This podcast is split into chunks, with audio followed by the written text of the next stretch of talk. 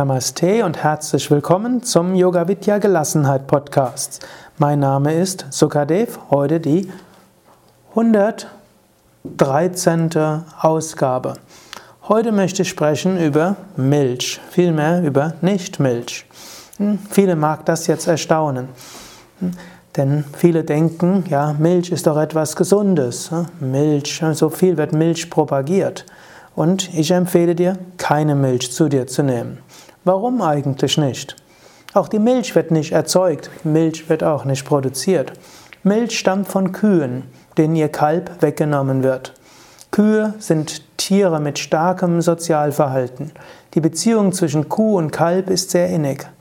Um der Kuh die Milch wegnehmen zu können, muss das Kalb von der Kuh getrennt werden. Das geschieht direkt nach der Geburt bei der konventionellen Kuhhaltung. Es geschieht einen Tag danach bei der Bio-Kuhhaltung, Biotierhaltung. Kühe schreien tagelang voller Schmerz, wenn ihnen das Kalb weggenommen wird. Diese Emotionen der Trauer, der Wut, des Schmerzes sind auch in der Milch drin. Natürlich, in der Massentierhaltung ist es noch schlimmer. Dort werden die Tiere ja geradezu gequält. Und dort ist natürlich auch der Schmerz des Alltagslebens in der Milch drin. Aber selbst in der Biotierhaltung, die natürlich sehr viel besser ist als die Massentierhaltung, selbst dort werden die Kälber den Kühen weggenommen, und zwar typischerweise einen Tag nach der Geburt, und die Mutter schreit. Kühe haben eine sehr intensive Liebe zu ihrem Kind und das Kind weggenommen, da schreit die Mutter. Ich glaube, jede menschliche Mutter kann so etwas nachvollziehen, äh, wie es wäre, wenn sie ihr Kind verlieren würde. Und Mensch und Tier sind gar nicht so unterschiedlich, wie man früher gedacht hat. Alle Emotionen, die der Mensch hat, können auch Tiere haben. Vielleicht in unterschiedlicher Ausprägung, aber gerade Rinder sind Tiere mit großem und starkem Sozialverhalten. Und dort ist die Beziehung Kuh-Kalb sehr tief. Mach mal ein kleines Gedankenexperiment. Stelle dir vor, du siehst vor dir eine Kuh mit einem Kalb. Und jetzt stelle dir vor, du müsstest jetzt das Kalb wegschieben. Und danach würdest du dich an die Zitzen der Kuh setzen und aus der Kuh die Milch saugen. Wie ist diese Vorstellung? Ich glaube, wenn du dieses Experiment künftig jedes Mal machen würdest, wenn du ein Glas Milch trinkst, dann würdest du recht bald zum Nicht-Milchtrinker werden. Unbewusst weißt du, dass es nicht okay ist, einem äh, jungen Lebewesen die Milch wegzunehmen und an den Zitzen einer Kuh zu saugen. Es kommt etwas weiteres dazu. Viele Menschen haben Milchunverträglichkeiten. Diese steigen bei zunehmendem Alter. Die Wahrscheinlichkeit, dass du Milch nicht gut verdauen kannst, ist in Prozent so hoch wie dein Alter. Milchkonsum bei Milchunverträglichkeit kann zu Blähungen, Verstopfungen, Durchfall, Reizdarmsyndrom führen, ebenso wie auch zu Energiemangel, Reizbarkeit, psychischer Anfälligkeit, Unruhe und Allergien.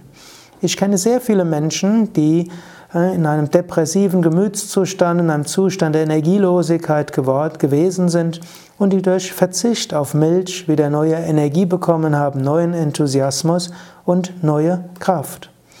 Gerade dann kann eine Reduzierung besonders viel bringen.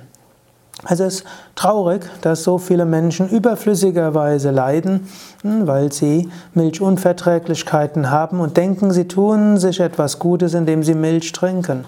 Das Gegenteil ist der Fall. Es gibt zwar auch viele Menschen, die keine Milchunverträglichkeit haben, aber es gibt einige Studien, die auch Herz-Kreislauf-Erkrankungen und Krebs mit Milchkonsum in Beziehung bringen.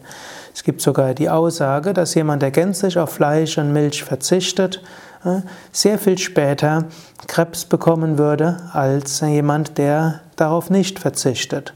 Es gibt sogar einige Wissenschaftler, die der Ansicht sind, vollkommener Verzicht auf Milch und Fleisch äh, kann Arteriosklerose unmöglich machen.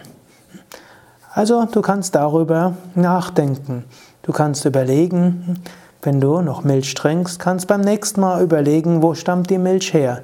Du kannst dir bewusst machen, da ist eine Kuh, da ist ein Kalb. Das Kalb würde gern an den Zitzen der Mutter saugen. Die Mutter würde gerne das Kalb ablecken. Das Kalb würde sich gerne neben der Mutter hinkuscheln abends. Das Kalb würde gerne um die Beine der Mutter herum streifen. Indem du der Kuh die Milch wegnimmst, muss, die, muss das Kalb von der Mutter getrennt irgendwo sein, kriegt ein bisschen Milch irgendwo aus einem Schlauch heraus oder irgendeinem Gefäß hm, und du isst dann diese Milch. Und diese Milch tut dir nichts Gutes, diese Milch tut dir nur alles mögliche Schlechte. Du selbst tust dir etwas Schlechtes, tut es etwas Schlechtes für das Kalb, etwas Schlechtes für die Kuh und beim Milchkonsum gilt die gleiche Problematik für die Umwelt und für die, fürs Klima wie beim Fleisch. Und natürlich die Milchproduktion hängt auch zu eng zusammen mit der Fleischproduktion. Viele Vegetarier, die Milch zu sich nehmen, wissen das nicht. Sie sind sich dieser Tatsache gar nicht bewusst.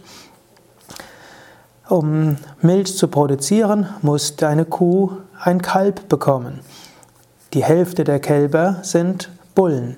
Die Bullen müssen getötet werden. Normalerweise hätten Rinder eine natürliche Lebenserwartung von 20 bis 30 Jahre. Die Bullen werden recht früh getötet für das Fleisch. Auch die Kühe, die normalerweise 20 bis 30 Jahre alt werden könnten, werden nach sechs Jahren getötet, weil da die Milchproduktion, wie man so schön sagt oder unschön sagt, weniger wird. Auch die Kühe selbst werden also in ihrem frühen Erwachsenenalter umgebracht, weil sie nicht genügend Milch geben. Angenommen, du würdest Milch zu dir nehmen wollen, ohne ein Tier zu töten, dann müssten praktisch 20 Tiere ernährt werden und nur ein Tier würde davon Milch geben. Das ist eine komplizierte Rechnung, die ich jetzt nicht weiter hier aufmachen will. Aber ich war selbst erstaunt, wie viele Rinder es brauchen würde, die, wenn man sie nicht umbringt, um eine einzige Kuh zu haben, von der man teilweise die Milch konsumiert. Überlege, auch beim nächsten Mal könntest du die Milch nicht ersetzen. Die Nährstoffe der Milch kannst du anderweitig zu dir nehmen. Es gibt Sojamilch zum Beispiel, damit hättest du fast alle Nährstoffe der Milch. Wenn du sagst, Soja willst du auch nicht so viel haben, dann kannst du, wenn du Milch haben willst, durchaus Reismilch, Dinkelmilch, Kokosnussmilch zu dir nehmen. Es gibt übrigens auch Soja-Joghurt, wenn du Joghurt gerne magst. Es gibt auch Quark-ähnliche Sachen aus Sojamilch.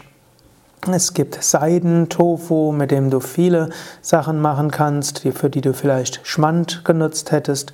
Und die modernen Margarinen aus dem Reformhaus dem Naturkostladen schmecken genauso gut wie Butter und sind auch sehr gesund. Die Nährstoffe aus der Milch bekommst du auch über Vollkorngetreide, da hast du die Mineralien hm, und du bekommst äh, die B-Vitamine und das Eiweiß über Hülsenfrüchte. Und wenn du dir Gedanken machst über B12, dann kannst du eventuell B12, also Nahrungsmittel, die ergänzt worden sind, mit B12 zu dir nehmen oder ab und zu mal auch B12-Präparate. In jedem Fall, du brauchst keine Milch. Milch ist für nichts gut. Milch schafft viel Leiden. Es würde dir viel besser gehen, gesundheitlich wie auch emotional und geistig, wenn du auf Milch verzichtest. Milchverzicht führt zu einem gelasseneren Leben. Om Shanti, Friede sei mit allen Lebewesen. Mehr Informationen über Ernährung unter www.yoga-vidya.de. Da findest du auch rechts oben einen Suchschlitz. Wenn du dort Ernährung eingibst, dann findest du viele weitere Tipps zur Ernährung. Wenn du dort Kochbuch eingibst, dann findest du Links zu einem Yoga-Kochbuch, wo du viele Rezepte findest, die vegetarisch sind und gesund und wohlschmeckend. Wenn du eingibst Kochkurs, findest du viele Informationen über Kochkurse. Es gibt auch vegetarische Kochausbildungen. Also viele Möglichkeiten, das große Universum der gesunden und hilfreichen Ernährung ausfindig zu machen und zu erkunden. Nochmals www.yoga-vidya.de